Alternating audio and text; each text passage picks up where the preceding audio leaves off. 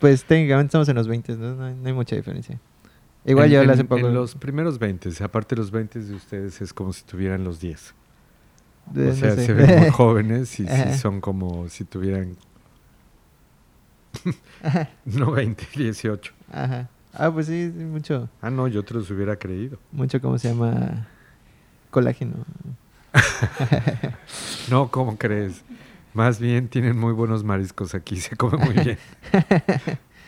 Este... Que eso me llama la atención en Mérida, ¿eh? es un lugar que realmente se come bien. Sí. Y no yucateco, de lo que sea. Pues sí, de verdad. Son grandes cocineros, grandes chefs. Ah, Tú sabes que esas son dos de las grandes tradiciones que hay en Mesoamérica.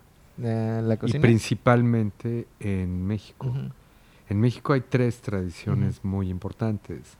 La cervecera, que nos la enseñaron los alemanes. ¿Tú sabes por qué no produjimos vino tinto? Por...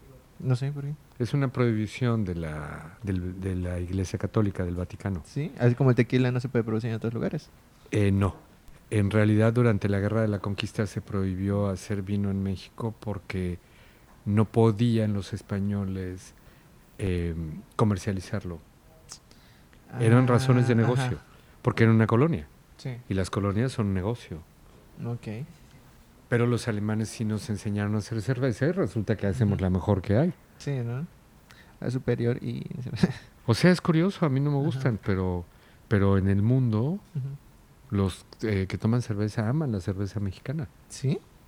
En Y- donde lo que, veas. ah, la ah, corona la puedes vender en China, en, en el Super Bowl no comen otra cosa que sea guacamole y corona. Ah, no sabía. Porque lo que sé que ubican más es esa la... Es una británica igual.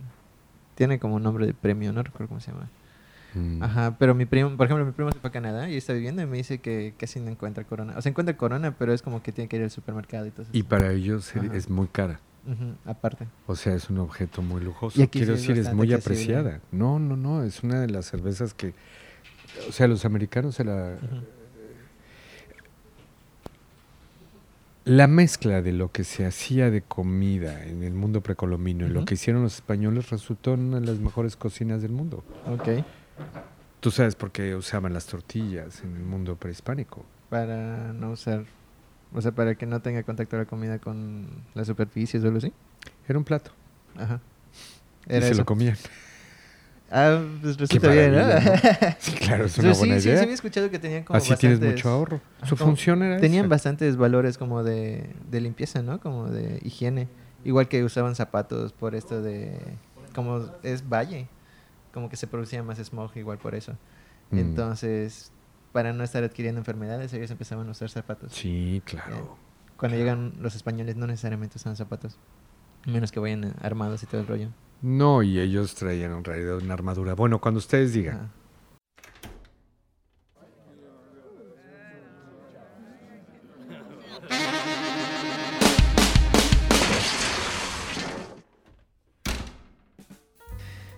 ¿Ya está? O sea, ok. Pues, hola, ¿qué tal? Muy buenas tardes, noches, no sé en qué horario nos vayan a estar escuchando. Estamos de vuelta en Chismearte. Y hoy, casualmente estamos grabando en Día del Maestro y como por edición especial tenemos al maestro Roberto Cortázar. No, no es que es quizás ese tipo de maestro, pero maestro Roberto Cortázar. ¿Cómo está, maestro? Fíjate que en realidad el término lo dices en modo correcto. ¿Sí? Cuando, mm, por muy joven que seas, eh, yo ingresé al mundo del arte a los 14 años de edad, Ah, sí, sí. ya lo- formalmente. Y mm, lo que te quiero decir es, cuando expones en un museo individualmente, Ujú. aunque sea tu primera exhibición o la que estás haciendo en este momento, por razones de organización administrativa de los museos, todo aquel artista que invitan a exhibir su trabajo individualmente es el maestro tal, tal, tal. Oh, no sabía eso. En realidad no es algo que para nosotros en las artes visuales no está determinado por los estudios. Por ejemplo, en estudios universitarios, la maestría, eres un maestro, el PhD, ¿no? Que dice no el doctorado. En el caso nuestro es en realidad a partir de tu individual. en un museo. Ok, perfecto, maestro. Pues muchísimas gracias por estar acá. bu- Buena, buena introducción al podcast. Muchísimas gracias por tomarse tiempo. Vamos a charlar un poco sobre, un poco sobre su vida, su obra, procesos creativos, etcétera, ¿no? Gracias a Este, ustedes, claro. podríamos empezar quizás con, puede contarnos un poco con sus, cómo fue su inicio en el arte. Nos comentaba que empezó desde muy temprana edad, ¿no? Temprana edad, los 14 años más o menos.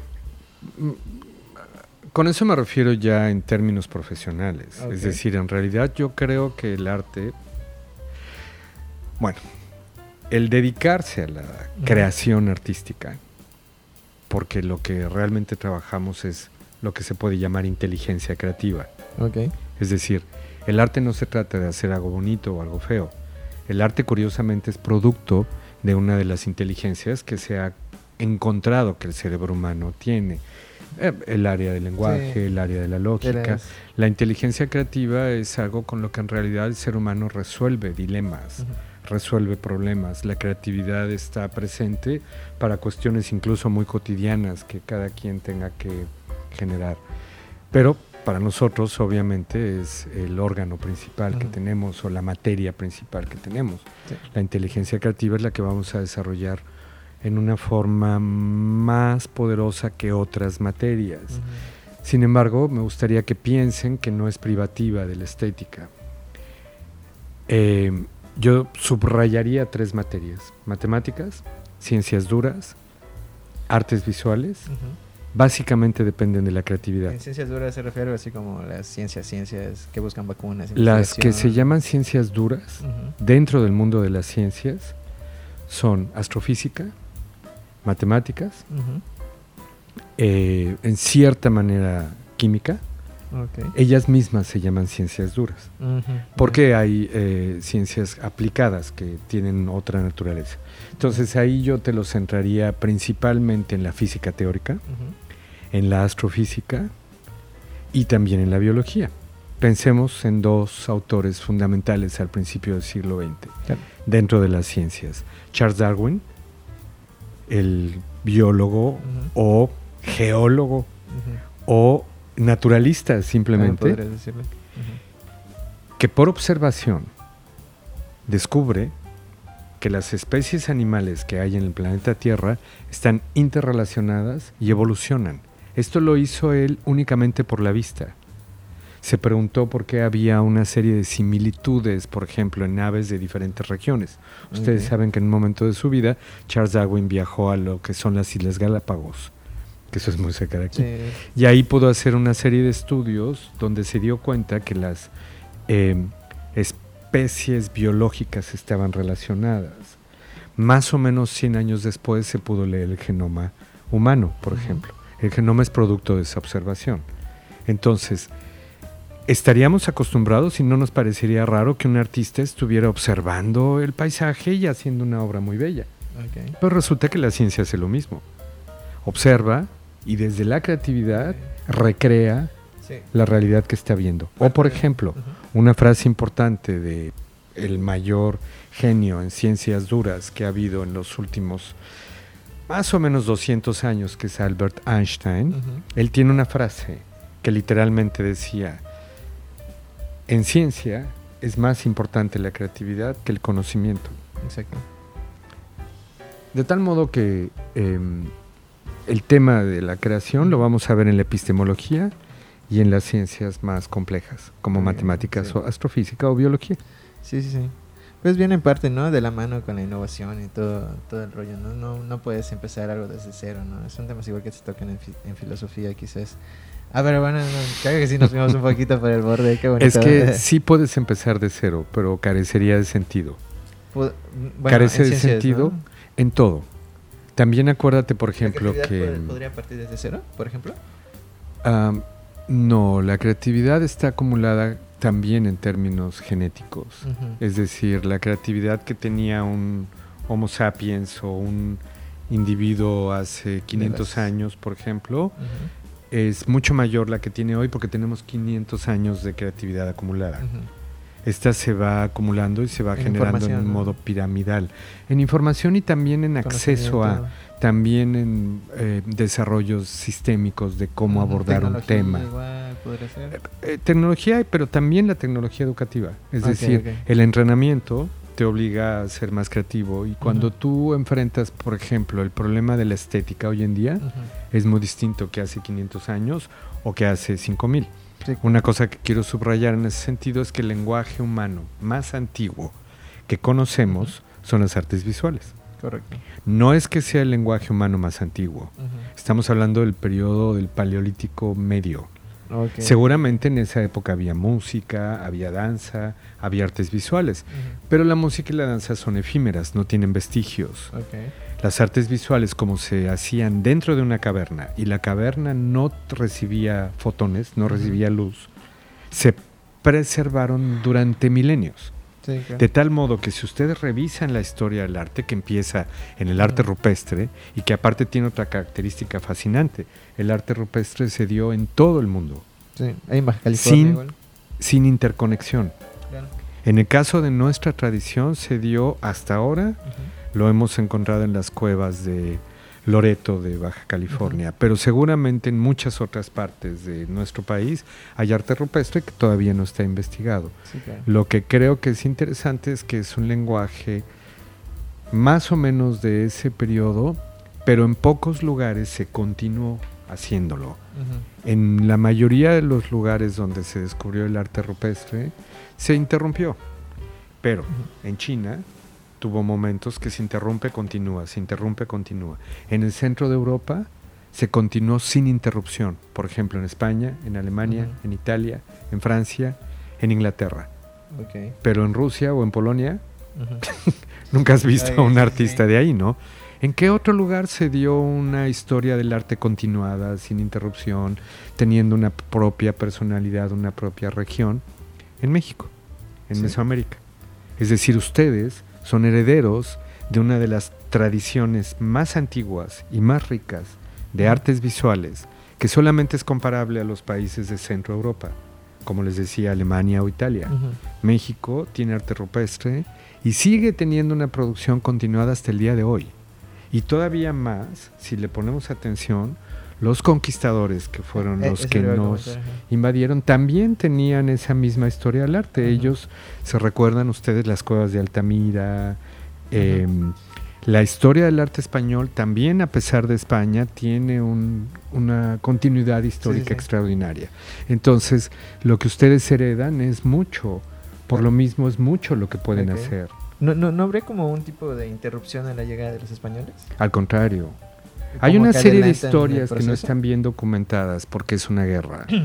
Y ustedes saben que en un proceso de guerra se tienen que generar cambios políticos Sí, que sí, sí. determinan la conducta de una región. Pero el que nos importa aquí es que prácticamente no se ha estudiado en México, prácticamente no se ha estudiado en el México contemporáneo, que por ejemplo durante la Guerra de la Conquista de México, es decir, el proceso inmediatamente posterior al militar, lo primero que hubo fue una prohibición a la representación de los antiguos dioses precolombinos. Por ello, los artistas tuvieron la prohibición de representar nada, en lo que los catequizaron y empezaron a producir arte europeo católico, que lo hicieron muy rápido y lo hicieron muy bien. Hay Sí. muchos pasajes en el momento de la conquista de México, especialmente en términos de la historia del arte, que es la única que a nosotros nos interesa, la historia de la política no nos interesa en lo más mínimo, Sí, algunos no- pero la del arte sí. Claro. Hay muchos pasajes, entonces la interrupción no fue necesariamente interrupción, y al mismo tiempo sí se convirtió en algo que le dio una mayor riqueza a la región. Lo que sí es importante es que ustedes lo sepan. Como jóvenes artistas heredan una tradición tan poderosa que su obra tiene que ser igualmente de poderosa y tiene que ser igualmente innovadora. Claro. Y eso también depende un poco del sistema educativo. Ajá. Ustedes lo van a hacer, pero lo van a hacer un poquito más lento, un poco más rápido, un poco más fácil, un poco más difícil. El asunto es que lo hagan rápido y lo hagan fácil. Y lo primero es darse cuenta. Necesitamos que hubiera sistemas educativos un poquito más efectivos para que les dieran ese tipo de herencia y ustedes la practicaran. Por eso te preguntaba cómo estaba el arte en tu región. Pero bueno, sigue. Bueno, este, bueno, bueno, es que son buenos temas, ¿no? Porque quizás usted tiene una, en realidad usted tiene una perspectiva mucho más amplia de todo esto, ¿no? Que estamos hablando de, de el desarrollo del arte en, en, pues, en quizá la tenga consciente, pero todos Ajá. nosotros la tenemos igual, porque Ajá. todos heredamos esa historia del arte. Ajá, o sea, yo Puedes hacerla intuitiva Sí, claro. o puedes hacerla teórica, pero la tenemos parejo. Ajá, en teoría. Bueno, lo que yo quería decir era como que quizás tiene la, la experiencia porque pues ya tiene un paso más en- más marcado, ¿no? En, en lo que es igual la historia del arte mexicano, ¿no? Ya tiene una presencia y ya es algo donde Toda la historia del arte, lo- en donde- cualquier lugar de este planeta. De hecho, me interesa empezar a buscar la historia del arte en planetas que no sean nuestro. Podría- podría- Lo cual está un poquito más complicado, pero te aseguro que Que existe. aparezca en Marte, otro Altamira. Ah, yo creo que un poco más lejos. este, ajá, pero por ejemplo, aquí en, en Yucatán sí tenemos como que un panorama un poquito más atrasado, quizás por, por lo histórico igual, ¿no? Porque, bueno, va- varias, varias cosas del contexto, ¿no? Sí. Este, volviendo un poquito del tema, este, bueno, que eso es algo muy, algo que yo eh, investigando me topé como que con la información de que estudia mucho la, la iconología, ¿no? Igual estética mexicana, escuché que igual habló sobre Clemente Orozco y sé que tiene otros, otras influencias que, que han formado su perspectiva artística. ¿Puedes platicarnos un poco sobre eso? Ah, básicamente es lo mismo. Es decir, lo que quisiera plantearles es que volteen a observar una tradición tan rica y tan antigua. Imaginémonos ahorita que podemos ver como si fueran eh, una escultura con móviles y cada uno de los pequeños pedazos de esa escultura es una obra de arte hecha desde el periodo rupestre en México hasta el día de hoy, en cualquier región. Es decir, Mesoamérica, Aridoamérica, que es hacia el norte. Mesoamérica, que es hacia el sureste. Imagínense todas las eh, esculturas antiguas, anteriores a las grandes culturas. O imaginen las esculturas de las grandes culturas. Por ejemplo, pensemos en eh, la cultura maya, la cultura olmeca, la cultura tolteca. Pensemos en cualquiera de ellos. Y traten de ver todas esas culturas. Después veamos las que se producen durante la guerra de la conquista, que son monocromáticas y que tienen fenómenos muy divertidos. Por ejemplo, a veces tú ves que hay una representación de un pasaje bíblico, como sería un descendimiento de la cruz. Cuando después de la crucifixión bajan el cuerpo de Cristo y tú eh, te das cuenta que se parece mucho a un cuadro barroco como los de Rubens, siglo XVII, pero está al revés. Es decir, en el cuadro de Rubens tú ves que el Cristo, por decirte algo, está del lado derecho. Sí. Y en el nuestro está del lado izquierdo. ¿Saben por qué? ¿Por qué? Es una recreación del azar, es una recreación por el tiempo. Bueno, los eh, catequizadores, la Iglesia Católica, no podía traer pinturas originales europeas a Mesoamérica. Entonces traían grabados. Y la mayoría de los grabados los hacían copistas, no el propio autor. Entonces teníamos un Cristo de Velázquez y ellos en el grabado lo copiaban. Eh, supongo que ya habrán hecho un grabado Sí, y han notado que hay un efecto de espejo, Sí, que la derecha está en la izquierda y viceversa. sí, Y claro. ellos no lo calculaban. Ajá. Entonces, el copista europeo que trajo, el que hizo el grabado, lo hizo al revés. Por eso la pintura Vaya. novohispana tiene muchas escenas que la izquierda es la derecha y viceversa. Sigue pensando, hay un San Cristóbal por ahí hecho del tamaño de un árbol. Hay un, es decir, si tú revisas la historia del arte de tu país, vas a encontrarte con que hay uno o dos cuadros, uno o dos autores a lo largo de miles de años que para ti, para tu persona es irresistible. Sí, claro. Esa es tu tradición. Y de ahí tienes que agarrarte para empezar a desarrollar y crecer los conceptos que tú quieras crecer. Por eso es tan rico tener una historia del arte que además ningún artista de cualquier otro país del mundo va a entender de la misma manera que tú. Sí, claro. Y eso es lo que creo que hay que subrayar un poco y observar todo lo que hemos producido durante miles de años. Y de ahí te disparas y créeme que a un alemán, a un americano, a un le va a interesar que está produciendo alguien en Mérida. Ok. Le va a interesar si es maya, si es criollo, si es contemporáneo, si es híbrido, cómo resuelve el problema. El asunto es que no caigamos en hacer lo que todo el mundo hace y cómo evitas eso observando quién eres y lo que tienes en tu propia región. Es así como usted llega a su, proceso creativo. O sea. Bueno, es una de las partes, por supuesto. Perdóname. No, no se preocupe. Ajá, porque lo interesante es igual ver. ah, una vez que, que va- se ve la obra, la, la de usted, se ve una evolución, ¿no?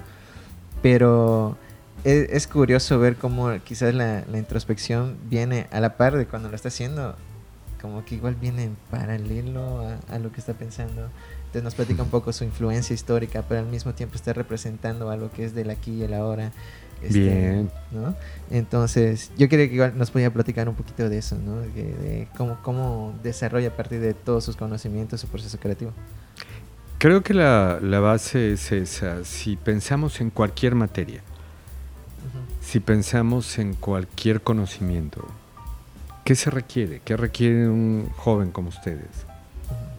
Número uno, requiere educación. Sí, Número dos, educación. claro. Y número tres, educación. Y es lo único que no le damos a, a- a- a nuestra gente en México. Ah, No, lo dan bien. No, no, no, no le damos nada. Mucho menos educación. Y ese es el fundamento. Sí, claro. Entonces, esos sistemas educativos te van a dar conocimiento y el conocimiento te va a dar libertad. Para que entonces cuando tú pintes o hagas una escultura o generes un NFT o estés eh, eh, decidido a hacer una instalación o lo que... El medio es lo de menos. Lo importante es que tú surjas, que se te vea a ti y a tu región. Y eso, por supuesto, depende de que seas absolutamente libre. Ujú. Y nadie puede ser libre si no tiene el conocimiento suficiente, si no se le da el conocimiento suficiente. El, el- el arte se entrena y el conocimiento se estudia. La- lo, lo que nos hace más fácil las cosas es que tengamos un conocimiento de las- del arte hasta el día de hoy y partamos de ahí. Ok. Y de ahí lleguemos no sé a dónde. Por ejemplo, es muy interesante, si ustedes ven aquí en Mérida la obra de García Ponce, es muy interesante que lo que a él le interesó era la abstracción pura, Sí. que eso en realidad es muy de escuelas anglosajonas. Nosotros siempre hemos sido humanistas, es decir, el arte precolombino o el, el muralismo mexicano o el arte ex- neoexpresionista de los años 80 siempre tenía como preocupación la condición histórica, la condición humana, la conducta humana. No la abstracción, eso le interesa a los norteamericanos, pero a él le interesó la abstracción, por ejemplo. Porque curioso, igual ¿no? en, su, en su biografía mencionan cómo él viaja a Europa y tiene esa retroalimentación. Y casualmente después de que regresa de Europa, él ya tiene, o sea, de ese conocimiento empieza a aplicarlo a, pues, a su misma obra. Que eran ya finales de las de las escuelas, de la Escuela Mexicana de Pintura y el Muralismo. Eh, ellos pensaron que era el final de la escuela muralista mexicana. Para mí en realidad era el principio. Ok. Es decir, las condiciones del muralismo es algo que sería muy interesante de que observáramos, Ujú. porque es lógico que en el siglo XX México hiciera muralismo. Sí. Ustedes saben que durante el siglo XIX y XX, en Europa, que es el lugar más poderoso de producción artística, desde la Edad Media hasta más o menos 1950, Ujú. en Europa se trabajó durante el siglo XIX y XX bajo lo que se llamó o se conocía como vanguardias. El arte tiene valores. ¿Qué te importa a ti del arte? A cada quien nos importa algo distinto. Al siglo XX le importaba que el arte fuera algo nuevo, algo innovador. A mí eso, por ejemplo, nunca me ha llamado la atención. A mí me interesa que sea perfecto, lo cual es imposible, pero es lo que me interesa en lo personal. Entonces, em, durante el siglo XIX y XX, el interés de la cultura francesa, inglesa, bla, bla, era que fuera innovador, que fuera nuevo, que fuera vanguardia. De tal modo que se llamó el siglo de las vanguardias. Y los estilos artísticos se conocen como ismos porque todos tenían esa terminación en su clasificación histórica. Sí. Neoclasicismo en la Revolución Francesa, romanticismo en el periodo inmediatamente anterior. Neoclasicismo quiere decir la identidad de una república, que en ese caso era nueva, porque ya no iba a ser gobernada Francia por reyes, por Dios, sino por individuos que se tuvieran el mérito. Ese fue el neoclasicismo. La oposición es el individuo romanticismo, la persona. Después, neoclasicismo, romanticismo, realismo socialista, escuela de Barbizón, impresionismo, postimpresionismo, cubismo, dadaísmo, muralismo, futurismo, expresionismo, expresionismo abstracto, neoexpresionismo. Es una larga lista. Y no sé si observaron Claro. que en todas las escuelas que acabo de mencionar son europeas, Sí. todas, salvo dos. Y la, deliberadamente la dije. Entonces les voy a hacer esa prueba. A ti, a ti y a ti. ¿Cuáles dos dije ahorita que no fueran europeas? Mm, ¿El realismo socialista? No, ese es francés. Sí. Originalmente y es del siglo XIX, Daumier, Ok, ok. Courbet y otro autor que ahora no recuerdo. Dije dos que quiero que observen. Expresionismo abstracto, eso fue la escuela de Nueva York. Sí. Y muralismo, eso fue mexicano. El muralismo mexicano y el expresionismo abstracto de. Nueva York son los únicos dos ismos de 200 años de investigación artística que no son europeos. Uno es norteamericano y el otro somos nosotros, es mexicano. Y eso es lo que trato de hacerles observar. Porque es fascinante. Sí. Entonces, nosotros hicimos una de las vanguardias. Siempre que hay una vanguardia, hay una oposición. La generación llamada de la ruptura, como la de García Ponce, se opone al muralismo. Eso es normal, es un proceso que Hegel llamaba dialéctica. Sí, sí, sí. Pero lo que sí es mucho más identificable es que el muralismo en realidad empezó en los años 20, 30 del Mm. siglo XX en México sí. y yo creo que está en pleno desarrollo. Hasta ahorita. Por supuesto. Lo que pasa es que el primer periodo muralista era historicista, nacionalista y narrativo. Claro. Pero eso se va modificando. Por ejemplo, dentro de poco espero exhibirles Claro, claro. Esperemos igual. y se los voy a poner como una premier. Y no vamos a dejar que nadie lo oiga más que nosotros. Con un poco de suerte, dentro de poco voy a exhibir, muy probablemente en la Ciudad de México. Probablemente no, probablemente en algún lugar más interesante todavía y más rigorista. Sí. El primer mural NFT producido hasta el día de hoy. Y lo estoy haciendo con el doctor Alcubierre, que es un astrofísico mexicano. Pero ahí vamos a cambiar de tema porque es una premier. ¿ok? Ok, ok. Lo que te quiero decir en ese sentido es que las características de un mural en realidad en México están en el ADN del arte mexicano. Desde el periodo de las culturas antiguas, precolombinas, todo era monumental. Claro. Por eso hicimos, hicimos muralismo. Es solo un ejemplo. Es curioso. Y García Ponce ve el cuadro de aquí afuera. Sí. Ese no es un cuadro, ese es un mural. Pero es no un es mural de- transportable y sobre tela. Ah, no, yo sé, claro. Pero lo que me refiero es que él es el que provoca que se componga esa escena. Ok, ya, ya. Y la van a hacer así. Es decir, es el instinto. Eh, por eso me gusta mucho el graffiti mexicano. Porque cuando tú ves, por ejemplo, el graffiti de la Ciudad de México, que es el que yo conozco más, no, bueno, te hacen unos verdaderos murales con la cara de Bill Laden ahí con sus... este, o cualquier escena que se te ocurra que parecería de un tatuaje, Sí. pero la cruda realidad es que ellos lo compusieron como un gran eh, mural, ese tatuaje, ¿no? Sí. Es, es- es- es algo que está en el ADN de nuestra forma de ser como artistas. Humanismo, monumentalidad y una poderosísima personalidad en el color. Que eso, bueno, es curioso igual, ¿no? Porque termina siendo como una herramienta a la, a la, a la voz popular, ¿no? De, de lo que está pasando, ¿no? O sea, como que en, en los nuevos términos de, de moralismo, vemos el graffiti, vemos todo, todo el street art, vemos cómo ya se empiezan a representar cosas más contemporáneas, allegadas a los mismos muralistas. Por ejemplo, he visto murales literalmente hechos Claro, de memes, claro. ¿ya? Sí, ¿No? Entonces te quedas qué interesante. ¿Y dónde viste eso? Eh, sí, cerca de mi casa, no, como unas dos colonias de mi casa. Ahí Ay, deberás enseñarme una un foto de eso, de estar interesantísimo. Oh, sí, le he visto una foto. No sabía que le gustaba el tema. Con mucho gusto lo tomaba. No, pues imagínate un mural de ese, es un híbrido extraño que sería fascinante de ver, ¿no? Sí, y que, bueno, aquí hay, entre la comunidad de emergentes igual, hay grupitos que se dedican, bueno, que hablan con ese discurso en sus obras, ¿no? Como que en encontrar los, los nuevos, digamos, que mm, los medios, o sea, los medios irónicos en la comunicación, ¿no? Como antes quizás eran los cartones en los en los periódicos o Ujú, los que eran ujú. Había Claro, ¿quieres que te famoso, platique? ¿no? O Los Exacto. pasquines quizás igual en algún Exacto. momento fueron.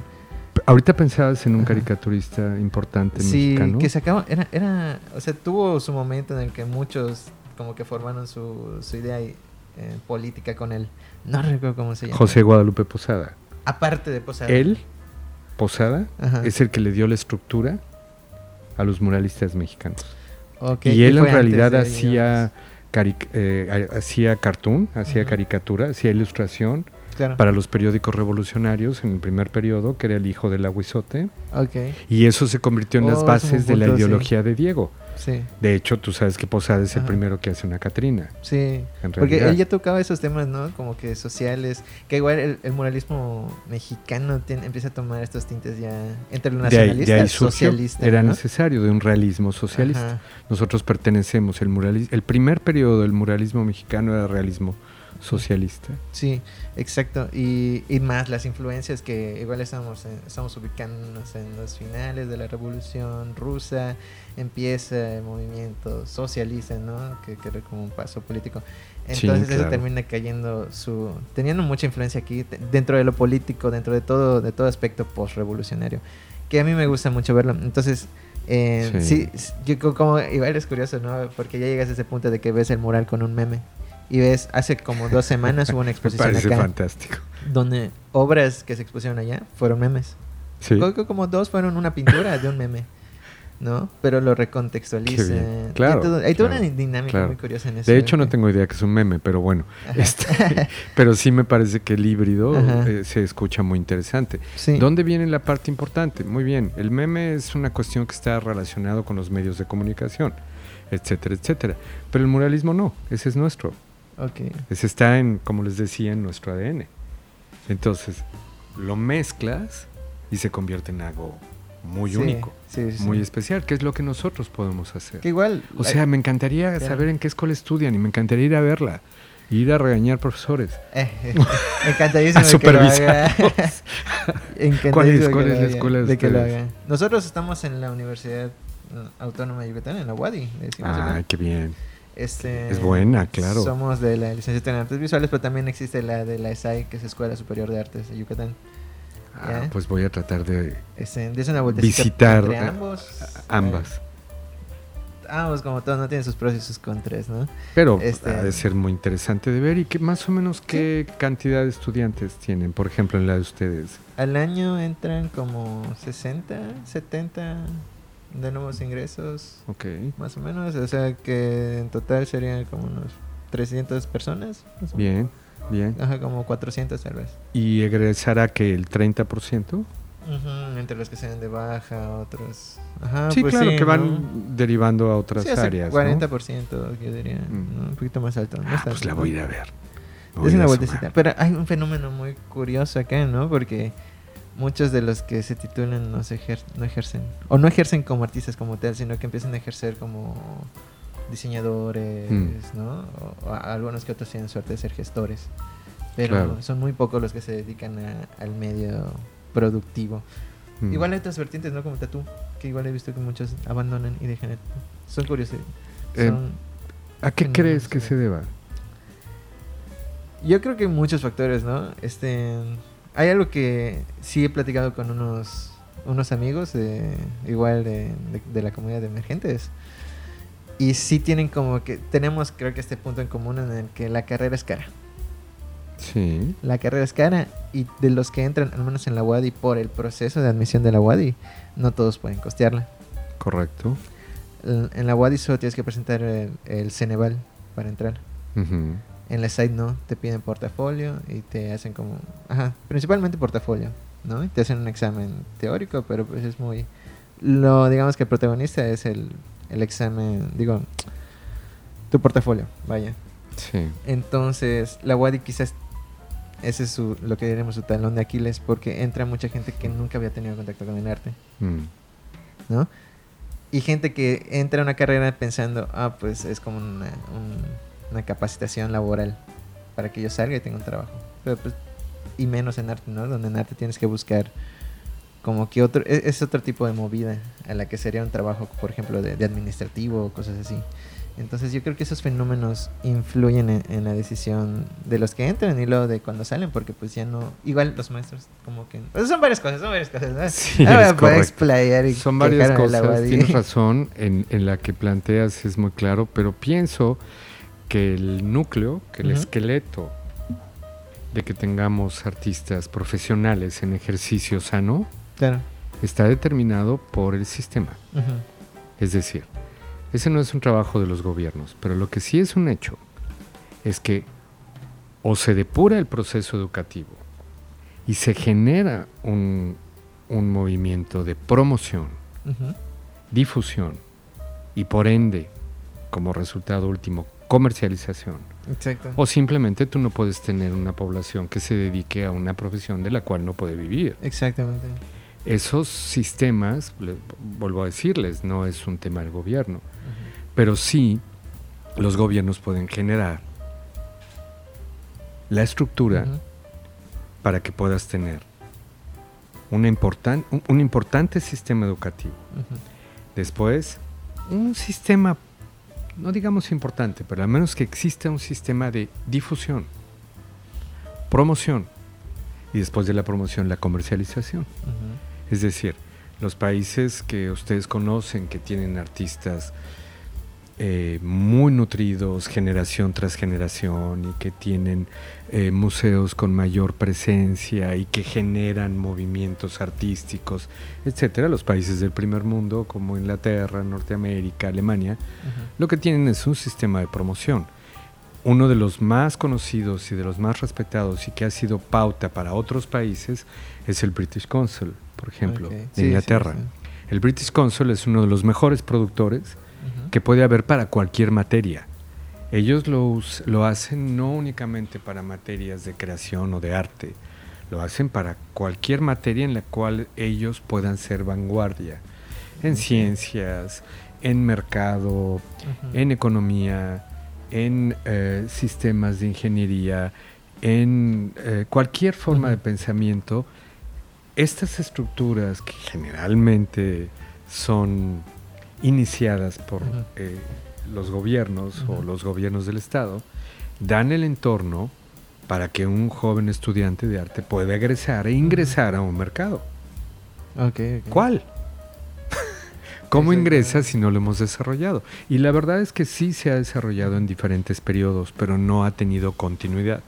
Uno de los grandes promotores de la difusión y de la comercialización del arte mexicano en el siglo XX fue Diego Rivera. Ok. Al punto que, por ejemplo, ustedes saben que los artistas visuales tenemos un El sistema de pago en especie Sí, que fue inventado por Diego Rivera. claro. Y bueno, no es inventado, es adaptado. Es un proyecto francés originalmente. Ese solo es un ejemplo de una de las cosas que él hizo. Si no lo vamos haciendo como comunidad, no vamos a poder tener un sistema en el cual puedes- ustedes puedan trabajar como artistas. Claro. Porque si su gobierno no se los está dando, pues la única posibilidad es que lo genere la comunidad mismo y que al mismo tiempo interactúe con los gobiernos distintos o los gobiernos del estado de cada región o el federal para que en esa interacción puedan realmente tener una posibilidad de ingresar a un mercado Sí, claro. y para eso tenemos que ver que exista primero un mercado. Y el ejemplo que tú decías tiene también que ver con este artista que tanto nos gusta, ¿no? Gabriel Ramírez. Él tuvo que trabajar en publicidad toda su vida. Ah, sí. De hecho, algo, algo nos comentaba, bueno, fuera de cámaras, ¿no? Que a- además aquí en Yucatán es muy raro que un artista se dedique a mantener su vida, ¿no? O a, a dedicarse En Yucatán, en Michoacán, en a, a Chiapas, solo del en, arte. en- en Nuevo León, ¿en dónde? En México. Ah, bueno, sí, en general. Es decir, es un problema nacional de Sí. nuestros de nuestros gobiernos, pero vuelvo a lo mismo, pueden dejar a un lado el paternalismo gubernamental y pensar en un momento en que pueden ser comunidad. Ujú. Y que te digo, en varias etapas de nuestra historia del arte moderno y contemporáneo hemos sido una comunidad y esa comunidad se va dando y se va ayudando mutuamente para generar un mercado. Claro que sí. Bueno, es un punto muy interesante, ¿no? Pero bueno, yo creo que, ¿cómo no? ¿Qué tiempo de producción? ¿Vamos bien? ¿Cómo? Si nos falta bueno. revisar como unas 15, Ok, 20 horas, sí, ¿no? Más o falta- menos. No, ya. Yo creo que ya estamos. Ese maestro, muy, práctica interesantísima, la verdad. Vamos a cerrar con, con una, una, una preguntita, ¿no? Este, bueno, ¿usted qué le diría a un estudiante de artes, a alguien que qui- quiere empezar su vida en este rollo de las artes visuales? Consejos, datos, ¿qué, qué le diría? ¿Qué les diría a ustedes? Sí. Porque son precisamente un ejemplo de alguien que está en pleno proceso educativo en términos de arte. Lo primero que me parece muy afortunado es que hayan estudiado. Claro. Que eso les va a facilitar mucho las cosas. No tienen que generar un sistema como autodidactas. Es mucho más interesante que puedan partir del conocimiento. Como les decía, hay muchos elementos que les van a ayudar. Primero, saber que son hijos de un ADN de una de las tradiciones más ricas en la historia del arte en el mundo. Eso es algo que va a nutrir tu espíritu muchísimo. Después, que traten de ser comunidad. Lo otro no hace falta porque ustedes están enteradísimos de la vanguardia. Claro. Y eso me gusta mucho. Ahora estén enterados de su propia identidad. Para que ese híbrido, esa mezcla, constituya una nueva forma de arte que ustedes pueden hacer, individual y al mismo tiempo como gremio. Creo que son cosas que podemos tomar en cuenta y que les va a dar muchísimo. Y también tienen que saberle exigir a sus gobiernos del Estado, a los gobiernos federales, pues sistemas de difusión, sistemas de promoción, sistemas donde tengan ustedes facilidad para exhibir su obra y que ésta al mismo tiempo sea vista, no solamente que se exhiba y no la vio nadie, sino que haya una forma de promoción, difusión y reconocimiento de la obra que ustedes hacen. Es importante que lo vayan exigiendo a sí mismos primero y a los sistemas después. Correcto. Maestro, muchísimas gracias por, por venir a echar su, una plática muy interesante, la verdad. Muchísimas gracias por tomarse tiempo. Esperemos tenerlo de de vuelta cuando usted guste, cuando usted necesite por acá, ¿no? Para echar la plática, el cotorreo, como dirían por allá, ¿no? Este, fue muy interesante y muy, muy nutritivo para mí, al menos, igual para mis compañeros. Y ya, este, muchísimas gracias de nuevo. Me gusta mucho que usaras esa palabra porque es ese conocimiento. El conocimiento es un nutriente y el nutriente te hace más fuerte. Sí, claro. Y gracias a ustedes y eh, sin duda nos vamos a ver porque seguramente mañana o pasado mañana estaré asomándome a su escuela. Correcto. uy, hoy sí, pues, interesantísimo, ¿no? Sí, sí, va, ahí me avísate mi número y nos vemos por ahí, le, le cuento un poco el contexto. Este, pero muchísimas gracias, maestro. Claro que sí, primero voy a ir anónimo a bucear y luego ya te pregunto. Dale, dale. Pero claro que voy a ir a ver la facultad. Correcto, maestro. Me interesa muchísimo. Pues muchísimas gracias de nuevo por estar acá. A ustedes. Muchísimas gracias a los podcasts escuchas como siempre y nos vemos en el siguiente capítulo de Chismearte. Adiós. Muchísimas gracias, maestro. Listo. No, pues no, apenas estábamos empezando. Sí, la verdad es muy interesante porque no hablamos de mercado del arte. Que...